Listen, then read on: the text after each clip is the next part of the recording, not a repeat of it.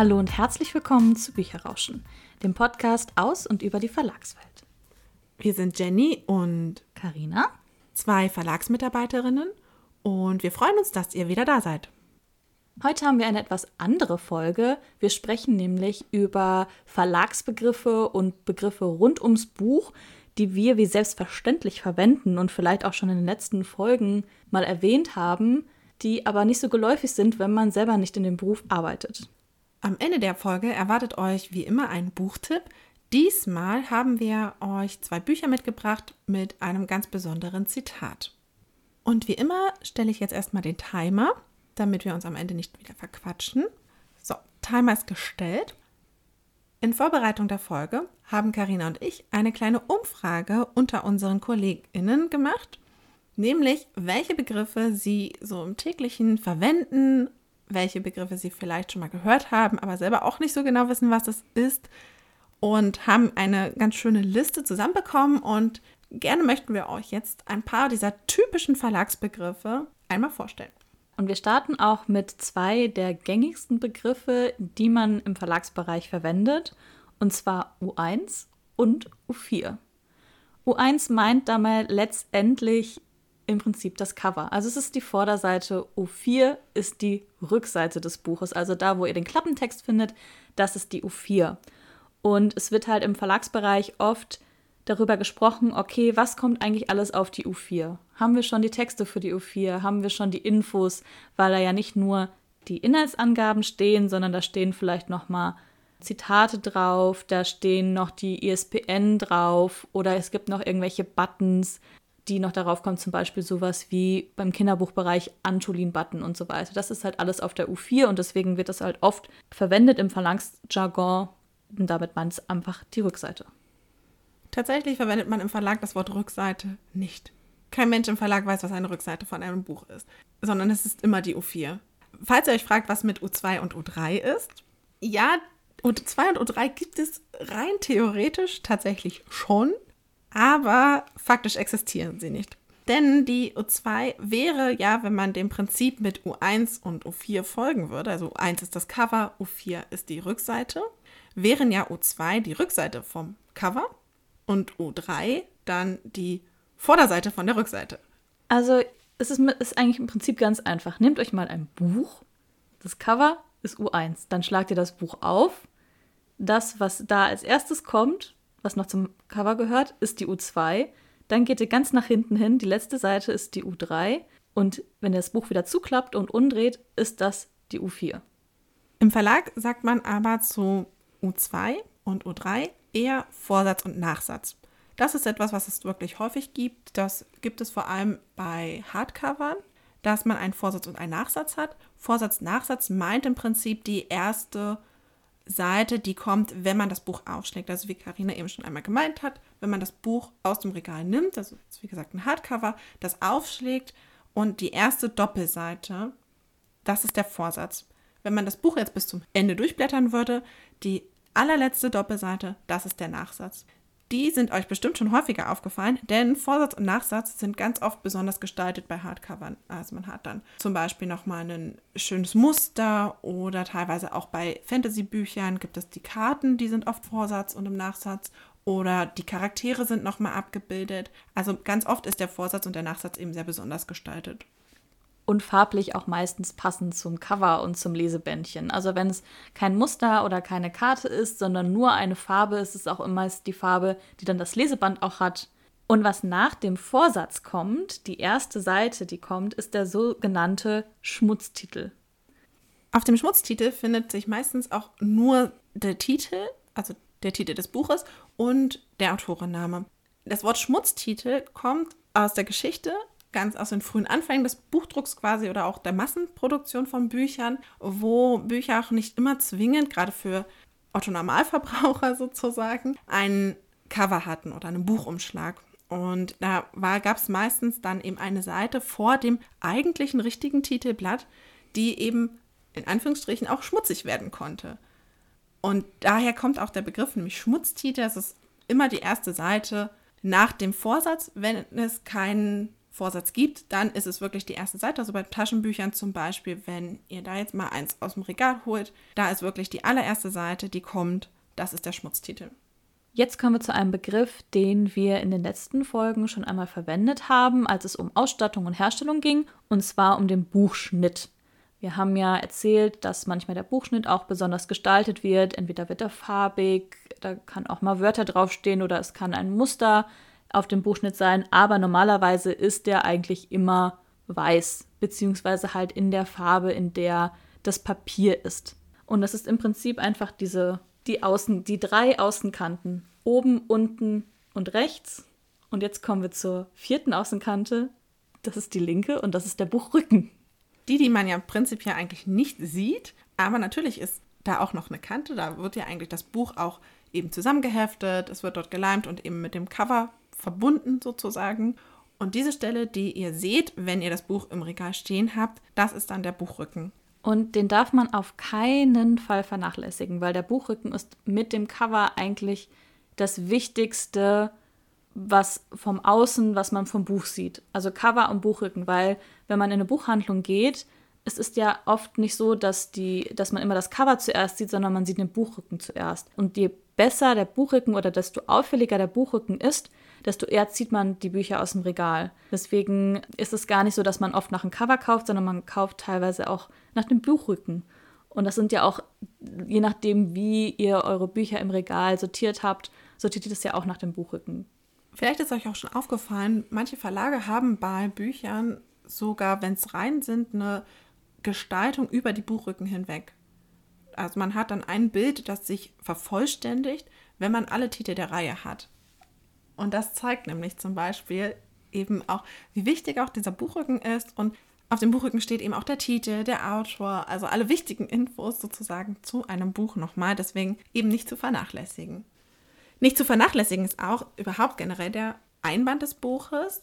Viele Hardcover haben ja zum Beispiel einen Schutzumschlag nochmal zusätzlich drumrum, um das Buch zu schützen.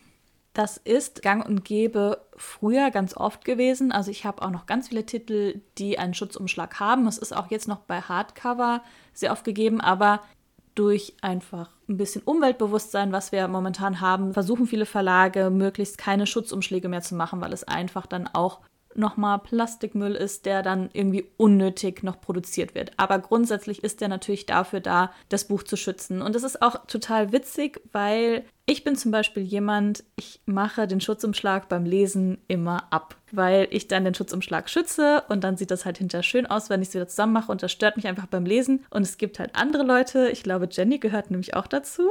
Also man muss dazu sagen, der Schutzumschlag ist ja auch etwas, was über die Jahre entstanden ist, in der frühen Zeit eigentlich.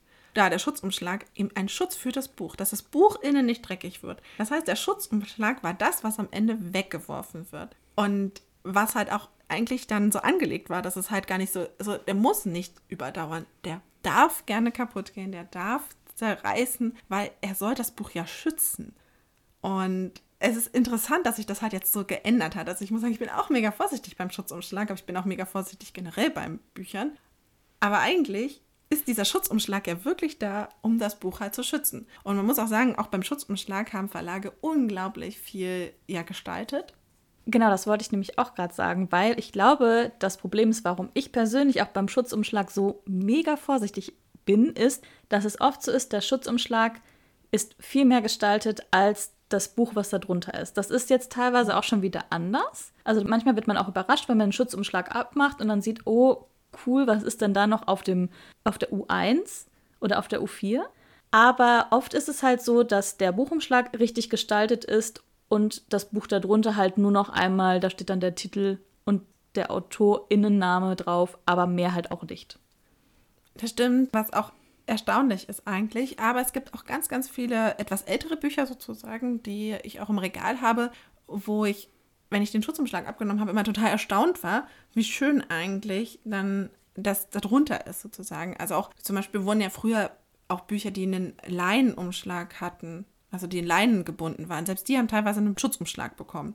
Und das heißt, du hast gar nicht gesehen, was für eine Qualität teilweise darunter ist. Und es ist halt schon irgendwo eigentlich trotzdem auch schade. Aber ich muss sagen, ich mag die Schutzumschläge halt auch, weil die eben auch meistens sehr schön sind. Auf jeden Fall. Und wenn man, also ich bin natürlich auch jemand, ich achte sehr auf meine Bücher, auch wenn ich lese, aber es ist natürlich trotzdem, vor allen Dingen bei dicken Büchern, der Buchrücken, der bricht dann mal. Beim Taschenbuch ist es immer ein bisschen blöd, weil du siehst den Bruch.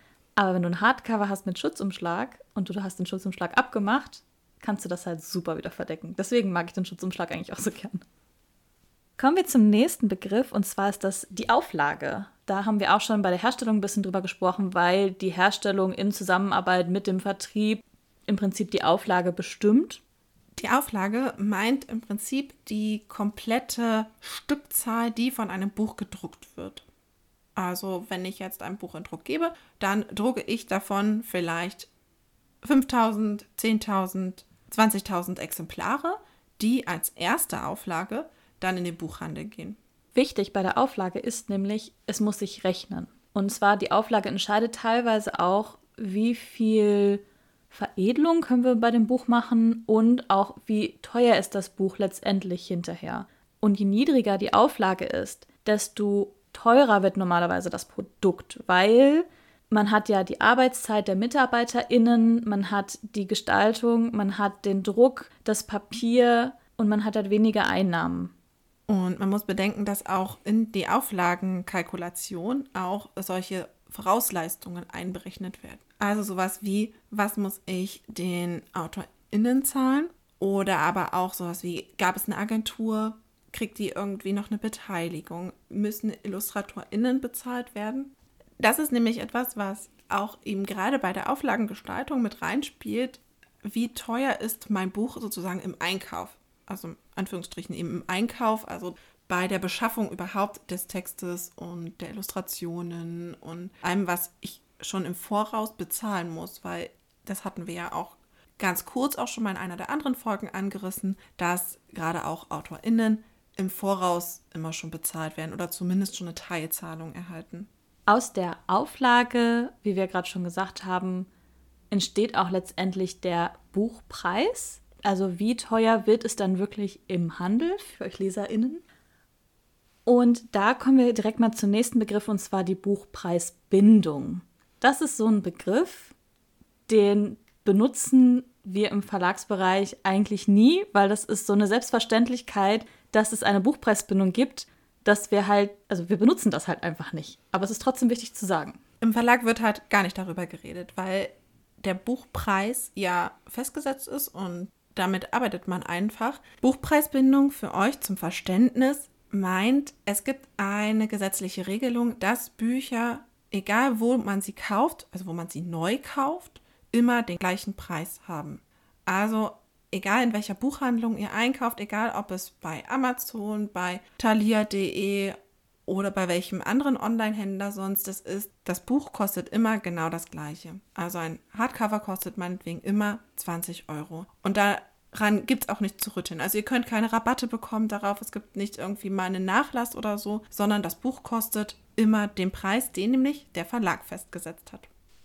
Und das ist in Deutschland einfach eine Regelung, weil halt das Buch zum Kulturgut gehört und man einfach die Möglichkeit geben sollte, überall die Bücher auch zu kaufen und vor allen Dingen auch dann den kleinen BuchhändlerInnen die Möglichkeit zu geben, Bücher zu verkaufen. Anders ist es in anderen Ländern. Da ist es dann auch ganz stark, dass es in kleineren Gegenden und Dörfern gar keine Möglichkeit gibt, Bücher zu kaufen. Aber darüber machen wir nochmal eine gesonderte Folge, weil das ist ein ganz, ganz spannendes Thema und da kann man ganz viel zu erzählen und auch mal darüber diskutieren, ist es sinnvoll oder ist es nicht sinnvoll, eine Buchpreisbindung zu haben bevor das Buch dann erscheint, gibt es dann auch noch einen Erscheinungstermin, einen sogenannten ET.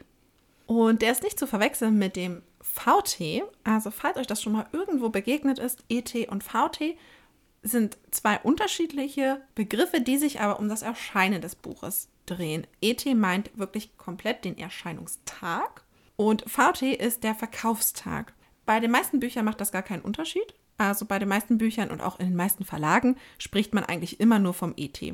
Aber bei einigen wenigen Büchern gibt es eben auch so etwas wie den VT, eben den Verkaufstag, das einfach nur meint, den Tag, an dem das Buch das erste Mal wirklich im Laden angeboten werden darf. ETs sind meistens eher flexibel in Anführungsstrichen. Wenn ein Verlag sagt, das Buch erscheint am 1. März, ist es manchmal schon in den Buchhandlungen, je nachdem wie die Auslieferung der Verlage funktioniert, schon früher verfügbar oder auch später verfügbar. Bei einem VT dagegen ist es so, dass genau zu diesem Tag die Bücher in den Buchhandlungen erhältlich sind. Vielleicht habt ihr es mitbekommen, damals als der siebte Band von Harry Potter erschienen ist, da gab es zum Beispiel ein VT. Also da haben dann auch, wie ich glaube auch bei mittlerweile auch vielen Elektronik-Sachen das oft der Fall ist, da haben die Menschen tatsächlich dann vor den Buchhandlungen gekämmt und wirklich gewartet, bis die Buchhandlung geöffnet hat, um eben Harry Potter zu verkaufen. Und ich meine mich zu erinnern, dass es damals sogar ein einheitlicher VT war von Großbritannien, Deutschland und anderen Ländern, in denen das Buch erschienen ist. Also beim VT sind einfach noch mal viel mehr Regelungen inbegriffen. Ich erinnere mich, ich war mal in der Druckerei zu Besuch, die Harry Potter gedruckt hat. Und die haben auch gesagt, das war halt ziemlich krass, weil die hatten Security tatsächlich in und vor der Druckerei stehen. Und die MitarbeiterInnen wurden auch kontrolliert, dass sie nichts mitgenommen haben an irgendwelchen Seiten oder Infos oder an gedruckten Büchern, weil halt gar keine Infos rausgehen durften. Und das ist so ein bisschen der Unterschied. Also der ET, der Erscheinungstermin, ist einfach nur intern im Verlag, in welchem Monat und an welchem Tag erscheint es. Allerdings gibt es auch eine sogenannte Sperrfrist. Und die ist vor allen Dingen für Journalistinnen und für BloggerInnen, die die Bücher vorab bekommen. Und das heißt einfach, dass im Prinzip ist es immer ein paar Tage vor Erscheinungstermin dürfen sie dann die Bücher auch besprechen, im Vorfeld aber nicht. Das wird auch von den Verlagen sehr unterschiedlich festgelegt. Also der Verlag sagt, du kannst, wenn du das Buch bekommst zum Besprechen, es drei Tage vorher schon bereits veröffentlichen oder aber manche Verlage bestehen auch darauf, dass es direkt erst zum ET veröffentlicht wird oder dass es sogar schon eine Woche oder zwei Wochen im Voraus veröffentlicht wird. Also es ist sehr, sehr unterschiedlich, wann dieser Sperrvermerk gesetzt wird, aber er ist letztendlich trotzdem halbwegs bindend für die Rezensentinnen. Das liegt einfach daran, also warum macht man das überhaupt? Es ist einfach blöd für euch LeserInnen, wenn ihr zum Beispiel ein Buch seht, das besprochen wird und total begeistert seid und dann könnt ihr das Buch nicht kaufen oder das erscheint erst im halben Jahr. Das ist halt sehr frustrierend und deswegen versucht man halt immer, die Besprechung des Buches sehr nah zum Erscheinungstermin zu machen. Weil letztendlich der Verlag natürlich auch ein Interesse daran hat, dass die Verkäufe sich dann bündeln. Also dass die Verkäufe sich nicht verschieben oder vielleicht Verkäufe auch nicht stattfinden, weil man hat vielleicht eine coole Besprechung gelesen. Aber wie viele merken sich dann wirklich das Buch vor, schon im Vorfeld? Sondern die meisten überlegen dann, okay, jetzt kaufe ich mir das Buch. Wenn das Buch aber noch nicht erhältlich ist, kaufe ich es vielleicht gar nicht. Und damit geht ja natürlich dem Verlag und auch dem Buchhandel letztendlich eine Einnahme durch die Lappen. Das ist vor allem bei Reihenneustarts oder bei Einzeltitelneuerscheinungen wichtig. Bei bestehenden Reihen, die halt schon Fans haben, da gibt es natürlich oft, dass sich Leute das Buch schon vorbestellen. Wenn sie wissen, okay, guck mal, da erscheint der dritte Band aus der Reihe und die war total toll, deswegen bestelle ich den jetzt schon vor. Aber vor allem bei ganz neuen Titeln ist das normalerweise ja nicht so. Ja, das ist auch unser Timer. Wir stoppen jetzt mal aber bevor wir zu den Buchtipps kommen, würde ich gern trotzdem noch mal zwei bis drei Begriffe erklären, weil das nämlich so eine gute Vorlage ist, was wir gerade erzählt haben zu der Sperrfrist. Und zwar geht es um Leseexemplare, Rezensionsexemplare und Fahnen. Das sind nämlich die Bücher, die die Journalistinnen und BloggerInnen im Vorab erhalten. Und auch die BuchhändlerInnen übrigens teilweise. Der Unterschied dazwischen ist, Leseexemplare bekommt vornehmlich der Buchhandel. Also die bekommen das im Voraus, oft in großen Paketen oder eben auf Anforderung, bekommen die sogenannte Lesexemplare. Lesexemplare sind gekennzeichnet. Entweder es ist eingedruckt, dass es sich um ein Lesexemplar handelt, oder ihr habt vielleicht schon mal die schönen Aufkleber gesehen, auf denen kostenloses Lesexemplar steht. Lesexemplare dürfen auch nicht verkauft werden, denn es handelt sich ja um kostenlose Bücher, die dem Buchhandel bereitgestellt werden und deswegen dürfen die eben auch nicht verkauft werden. Dagegen sind Rezensionsexemplare eigentlich Exemplare, die eben vor allem für Rezensentinnen gedacht sind, also für BloggerInnen, für JournalistInnen, die eben diese Bücher zur Rezension erhalten. Lesexemplare und Rezensionsexemplare können das gleiche sein, müssen es aber auch nicht, Denn Rezensionsexemplare werden, wenn es nicht eingedruckt wird, extra als Rezensionsexemplar gestempelt. Weil man muss ja überlegen, die Verlage haben ja pro Programm echt eine große Anzahl an Büchern, die sie rausbringen. Also da kann es auch teilweise mal 150 Bücher in einem Halbjahr sein. Und da kann es natürlich nicht sein, dass es von jedem ein Leseexemplar gibt, weil man muss dazu sagen, die Leseexemplare werden extra gedruckt. Das ist halt nicht zur normalen Auflage, sondern es werden extra Leseexemplare für den Buchhandel produziert. Etwas ganz anderes ist dagegen die Fahne. Das hatte Karina eben ja auch in dem gleichen Zuge jetzt genannt. Fahnen werden vor allem Journalistinnen und Bloggerinnen bereitgestellt bei Fahnen handelt es sich allerdings eigentlich nicht um das fertige gedruckte Buch, sondern Fahnen sind wirklich Vorab-Exemplare und die werden meistens tatsächlich nicht in Buchform gedruckt, sondern es sind meistens entweder gebundene Seiten, die so ausgedruckt wurden. Also ihr könnt es euch vorstellen, wenn ich jetzt selber mit meinem Drucker was drucke und das zum Beispiel hefte oder es eben in so eine Ringbindung bringe, Ungefähr genauso sieht auch eine Fahne aus. Oder auch ganz häufig, man verschickt sie einfach als PDF. Denn Fahnen sind oft nicht das endgültige Manuskript, was dann in die Druckerei gegeben wird, sondern es ist wirklich so im Prinzip, da fehlt noch der letzte Korrekturdurchgang vom Lektorat zum Beispiel. Also es ist einfach, da können sich noch Kleinigkeiten ändern. Aber manchmal ist es halt wichtig, dass die JournalistInnen das schon im Vorab bekommen. Ja, bevor wir jetzt noch lange weitermachen, weil wir wollen ja noch unsere Buchtipps vorstellen, würde ich sagen, machen wir hier jetzt einfach einen Cut. Wir haben aber noch auf jeden Fall ganz viele andere Begriffe auf unserer Liste, die auch sehr, sehr spannend sind. Deswegen werden wir einfach noch mal eine zweite Folge machen. Jetzt vielleicht nicht die direkt danach die Folge, aber wir werden auf jeden Fall noch mal eine zu weiteren Buch- und Verlagsbegriffen machen. Aber bevor wir mit der Folge jetzt zum Abschluss kommen, möchten Karina und ich euch jetzt noch unsere Buchtipps vorstellen. Diesmal haben wir uns Bücher herausgesucht, bei denen es ein Zitat gibt, das uns sehr im Kopf geblieben ist oder einfach ein Zitat, das sehr bekannt ist. Da ich das Thema vorgeschlagen habe, würde ich jetzt auch sagen, ich fange einfach mal an. Denn ich habe es öfters, dass in Büchern mir bestimmte Zitate einfach im Kopf geblieben sind. Ich hatte das auch mal in einer vorherigen Wohnung, dass ich die tatsächlich auch an die Wand geschrieben habe. Und es gibt da ein Buch und ein Zitat, was es mir besonders angetan hat. Ich weiß tatsächlich nicht, warum. Aber es ist irgendwie so ein Zitat, was mir, ich habe das Buch, es ist schon Ewigkeiten her, dass ich das gelesen habe. Es ist mir trotzdem immer noch im Kopf. Also ich kann dir das Zitat, kann ich dir immer sagen. Und zwar, ich lese einmal kurz das Zitat einfach vor. Das also ist mein Leben. Und ich will, dass du weißt, ich bin glücklich und traurig zugleich und versuche immer noch herauszufinden, wie das eigentlich sein kann. Ich finde es halt das super schönes Zitat. Es ist auch tatsächlich aus dem Buch Das also ist mein Leben, auch bekannt unter Vielleicht lieber morgen. Es ist eine ganz, ganz tolle Geschichte, die aber auch ein bisschen Vera im Magen liegt, sage ich jetzt mal. Also es ist ein Buch, was einem, nachdem man es gelesen hat, erstmal nicht mehr loslässt.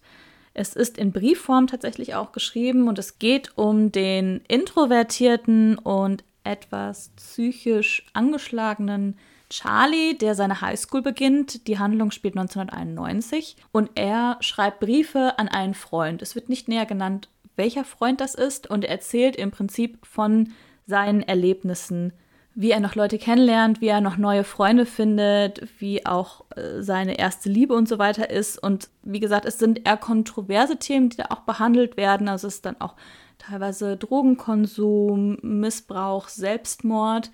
Aber es lohnt sich einfach unglaublich, weil der Schreibstil ist super. Also es ist wirklich ein Schreibstil. Das ist jetzt ein Zitat zum Beispiel, was ich rausgesucht habe, aber es hätte da noch ganz viele andere Zitate raussuchen können. Und es ist einfach eine Geschichte, die lässt einen nicht los. Also wenn man sie mal gelesen hat, die lässt einfach nicht los. Es ist unglaublich gut und ich kann es auf jeden Fall sehr, sehr empfehlen. Man sollte sie unbedingt gelesen haben, wenn man es noch nicht getan hat. Ich habe das Gefühl vom Zuhören, das klingt auch so ein bisschen in Richtung, dass es sehr viel um Selbstreflexion geht ja. und wie erfahre ich einfach so einen Umbruch, oder? Genau, weil Charlie ist halt jemand, der Menschen sehr oft beobachtet und sich halt auch mal fragt, sind sie glücklich in ihrem Leben und leben sie das Leben so, wie sie eigentlich möchten. Und das fragt er sich auch halt sehr viel selbst. Also er ist auch sehr selbst reflektiert. Und es ist wirklich einfach sehr, sehr spannend, auch seine Gedankengänge zu folgen. Und ich kann es sehr empfehlen. Also wirklich. Der Film ist auch super, aber das Buch ist nochmal besser. Auch mein Buch ist ein bisschen schwerer. Ich habe heute mitgebracht alles, was wir geben mussten von Katsuo Ishiguro. Alles, was wir geben mussten, ist einer der Romane, der mich wirklich nachhaltig auch beschäftigt hat und mich auch wirklich zum Nachdenken gebracht hat. Ich würde dir erstmal das Zitat vorlesen, weil das nämlich sehr gut ausdrückt und man so ein bisschen merkt, wie dieser Roman auch funktioniert und wie der Schreibstil so ist. Und zwar das Zitat ist, ich kann euch heute nur so viel sagen. Es geschieht aus gutem Grund. Aus einem sehr wichtigen Grund. Wenn ich euch das jetzt zu erklären versuche, würdet ihr es wahrscheinlich nicht verstehen. Aber eines Tages, hoffe ich, wird man es euch erklären. Und schon in diesem Zitat erfährt man nichts. Und genau das ist es, was auch diesen Roman so spannend macht am Anfang und so aufwühlend und aufrüttelnd am Ende. Ich möchte auch ungern ganz viel vom Inhalt verraten, weil man muss es lesen und man muss sich auch sehr unvoreingenommen dem Buch widmen, weil wenn man schon weiß, worauf es hinausläuft, man das Buch eben auch anders lesen würde und man vielleicht auch an bestimmten Stellen eben auch schon Hinweise entdecken würde, die natürlich darauf hindeuten, aber die man, wenn man das erste Mal dieses Buch liest, ist man die ganze Zeit als Leserin da und denkt sich, was passiert da eigentlich? Was was geht da eigentlich ab? Denn zu Beginn befinden wir uns in einem Internat. Äh, die Protagonistin, die das, aus deren Sicht das Buch quasi geschildert ist, die lebt in diesem Internat und sie erzählt uns, wie ihre Kindheit abgelaufen ist und wie halt das Leben in diesem Internat war. Aber das ist ein sehr spezielles Internat, in dem sie anscheinend da aufwächst. Denn die Kinder werden ständig dazu angehalten zu malen. Es ist alles ein bisschen sehr emotionsreduziert, würde ich sagen. Also es hat alles ein bisschen einen sehr kalten Touch. Also man hat das Gefühl, irgendwas passiert da und irgendwas ist hinter diesen Kulissen dieses Internats. Irgendwas passt da nicht. Aber man erfährt es nicht als Leserin. Zumindest nicht am Anfang, sondern man begleitet eben diese Protagonistin auf dem Weg, wie sie älter wird, auch mit ihren Freunden und wie sie auch nach und nach und wirklich ganz langsam dahinter kommt, was eigentlich dieses Internat ist, was es damit auf sich hat und was es auch mit ihr selber auf sich hat. Ich finde, es hat sehr viel von, hm, vielleicht von einem Kriminalroman, wo man die ganze Zeit zwischen den Zeilen merkt, irgendwas ist da nicht in Ordnung. Und man sucht die ganze Zeit nach dem Grund dafür, nach der Lösung des Falls sozusagen. Und man kriegt sie auch am Ende. Und sie ist aber anders, als man vielleicht am Anfang denken mag. Wie gesagt, ich möchte so ungern mehr über das Buch sagen. Selbst das Genre möchte ich eigentlich nicht verraten, weil man sonst vielleicht eine Idee hat, in welche Richtung das gehen könnte. Ich finde es super spannend, weil das ist ein Buch, was ich schon sehr lange auf meiner Liste habe mit Büchern, die ich unbedingt mal lesen möchte, die ich aber nie gelesen habe. Ich finde, es lohnt sich total. Ich kann es uneingeschränkt empfehlen. Ich finde es unglaublich gut. Also auch einfach unglaublich gut geschrieben, weil dieses abgehobene, etwas emotionslose einfach unglaublich gut auch durch den Schreibstil durchkommt. Es gibt einen Film dazu, einen sehr bekannten Film eigentlich, weil nämlich Kira Knightley mitspielt. Man sollte im besten Fall das Buch ohne den Film lesen. Also man sollte das Buch eigentlich lesen, ohne den Film gesehen zu haben. Weil natürlich, wenn, man, wenn ich den Film gesehen habe, weiß ich, worauf es hinausläuft. Und ich lese das Buch halt eben anders. Das war es auch schon wieder von unserer aktuellen Folge. Wenn euch jetzt auch noch Begriffe einfallen oder ihr auch schon mal irgendwas aufgeschnappt habt, wo ihr jetzt mal sagt, da wollte ich mal unbedingt mehr drüber wissen oder was heißt das eigentlich, dann schreibt uns doch einfach auf Instagram oder auf bücherrauschen.web.de. Die Begriffe, die wir euch jetzt vorgestellt haben, werden wir auch bei Instagram noch einmal kurz präsentieren, dass man sie sozusagen auch noch mal vor Augen geführt bekommt. Also besucht doch sonst gerne auch unseren Instagram-Kanal, wenn ihr auf dem Laufenden bleiben wollt. Dann bleibt eigentlich nur noch zu sagen, bis zum nächsten Mal. Wir freuen uns auf euch. Macht's gut. Ciao.